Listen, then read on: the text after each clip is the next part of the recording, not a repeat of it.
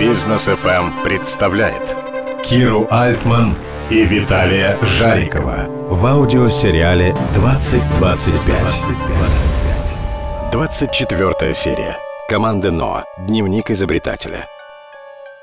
Какие качества одежды помогают человеку выжить? И какие возможности для создателей специальной одежды может дать технология НОА? Об этом наш изобретатель говорил с Еленой Лебедевой, кандидатом технических наук, директором по инновациям компании «Меридиан», производителя спецодежды. Но прежде чем вы услышите их диалог, я представлю вам ответ Елены и ее первую реакцию на идею НОА. Я у всех наших спикеров ею интересуюсь. Моя первая реакция была, что как-то это немножко на бред похоже. Но так как я по складу характера такой неспокойно живущий человек, любой бред всегда хочется проверить и посмотреть, убедиться, насколько он бредовый этот бред. И более глубокое знакомство с людьми, с их деятельностью, первыми результатами из области высоких технологий, я бы даже так сказала, постепенно вот это ощущение, оно стало меняться. Причем оно стало меняться в сторону, что мы хотим это у себя использовать. Мы хотим участвовать в ТЗ, мы хотим это пробовать на себе в первую очередь, потом уже на людях. И хотим быть участниками этого процесса а, для того, чтобы внедрять это дальше, внедрять, использовать. Очень хорошо в этом плане иметь партнерские отношения с компаниями, с которыми мы сейчас работаем. И очень важно слышать их мнение и их обратную связь, когда они говорят, что «а давайте попробуем», потому что вот эта реакция в области СИС, ну, средств индивидуальной защиты, где каждый шаг регламентирован и все должно быть, прежде чем запущено, сертифицировано, это очень важная реакция, и она очень для нас ценна тем, что, да, конечно, мы пройдем все стадии сертификации, мы подтвердим безопасность и потом попробуем в тех не очень приятных условиях, в которых работают люди.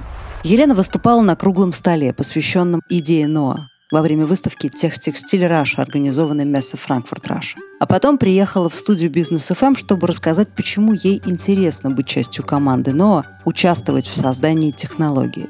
С момента написания диссертации в институте и до сегодняшнего дня Елена участвует в создании специальной одежды для работы и жизни в экстремальных условиях. Например, на платформах по добыче нефти в открытом море. Мне тоже посчастливилось побывать на таком объекте. Полупогружная буровая установка «Полярная звезда» и «Северное сияние», принадлежащая компании «Газпром». Я была на обеих, они тогда базировались в Охотском море, и я там провела почти две недели. Но они получились вынужденными из-за шторма, но они прошли очень полезно, и вот как раз тогда удалось ощутить все прелести любой погоды. От солнечной, когда поднимаешься на самую высокую точку этой платформы на вышку до полного шторма, когда установка гудит, воет, скрипит. Кажется, что вот Армагеддон, он где-то рядом.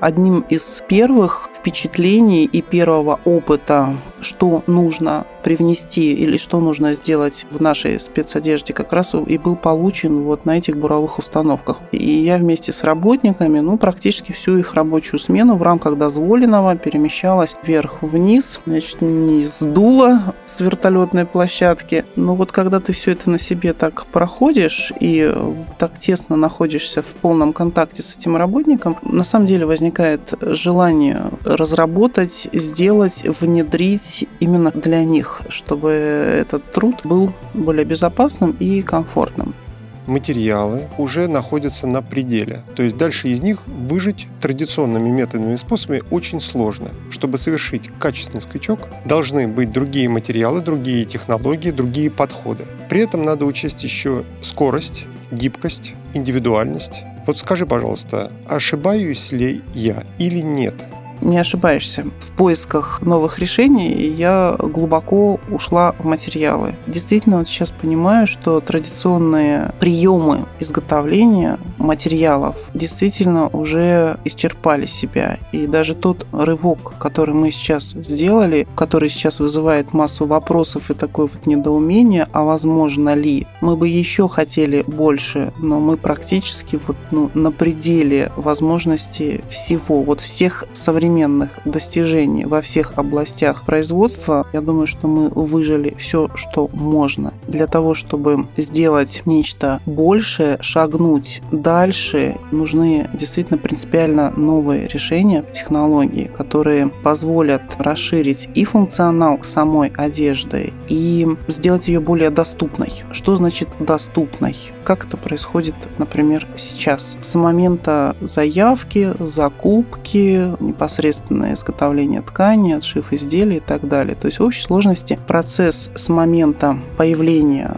необходимости выдать э, работнику спецодежду до реального поступления ему этой одежды, этого комплекта может достигать полугода. То есть мы не берем, конечно, вариант, когда он пошел что-то купил, а вот именно та, которая делается по спецзаказу под него. На что тратится это время? Это время тратится на изготовление ткани, это время тратится на пошив этого изделия, это время тратится на логистику, то есть на доставку, ну и на прочие процедуры в системе снабжения. Что такое полгода? Это много времени. За это время он может изменить свои параметры разные, он может перейти на другой участок. Второй момент, не всегда получается успеть попасть вовремя. Летняя одежда может прийти зимой, зимняя одежда может прийти летом. Я не говорю, что это часто, но это те проблемы, те задачи, которые компания все время пытается решить. То есть сократить время проектирования, время изготовления и время доставки. Важно получать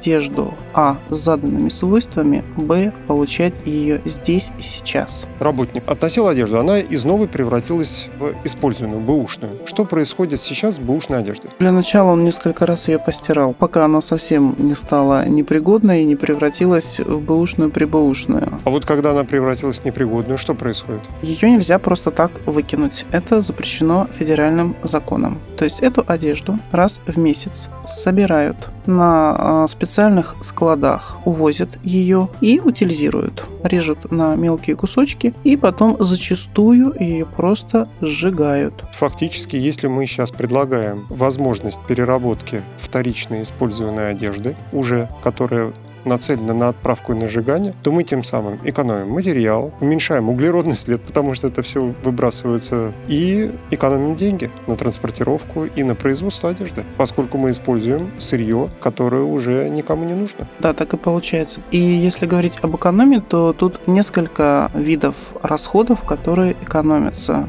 В первую очередь это, конечно же, сырье. То есть это самая дорогая составляющая одежды, когда мы ее делаем из новых э, материалов. Пусть даже она будет немножко у нас там трансформирована с иными свойствами. В любом случае то, что ее можно перерабатывать, существенная экономия денег. Ну и, конечно, это углеродный след мы не наносим вреда окружающей среде практически никакого, потому что то, что взяли, снова переработали, снова использовали и пустили в производство. Да еще если технология будет использоваться многократно, то есть не только один раз переработали, потом собрали, второй раз и третий. Ну вот я думала об этом в свободном режиме, а вот сколько раз? Это же не может до бесконечности происходить. Все равно идет какая-то модификация, потеря тех или иных свойств. Могут ли они восполняться и каким образом это будет происходить? Ты знаешь, это задачка глобальная, мировая. Но я и ученые, с которыми я это создаю, у нас есть на сегодняшний момент уже предпосылки, как это можно реализовать многократно. Но вот многократно или бесконечно? Это разные вещи. Вот... Многократно. Я сейчас не могу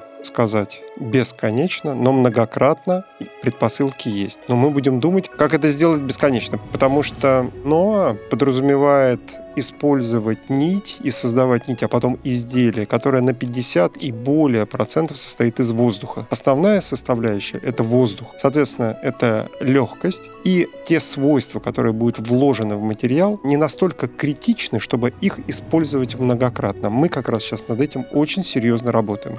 Ты знаешь, поскольку задача НОА сделать такую технологию и такое оборудование, которое позволяло бы создавать такие продукты, мне всегда хотелось иметь в партнерах такую компанию, которым можно было бы поставить это оборудование, на котором она бы создавала, тестировала, использовала вписывала в технические задания и была бы таким конструкторским бюро и испытательным центром. Вот скажи, пожалуйста, тебе и компании Меридиану такая концепция нравится? Хотела бы ты такую машину получить и на ней работать? Мне интересно. Ситуация, через которую мы вместе с компанией э, проходили, очень часто было так, что выдвигаемая нами идея вначале вызывала некоторые усмешки, торжения, но мы все равно делали, испытывали, внедряли, и мы получали результат, и люди принимают этот результат, они довольны тем, что мы сделали. На первый взгляд, безумный проект интересен мне в первую очередь. И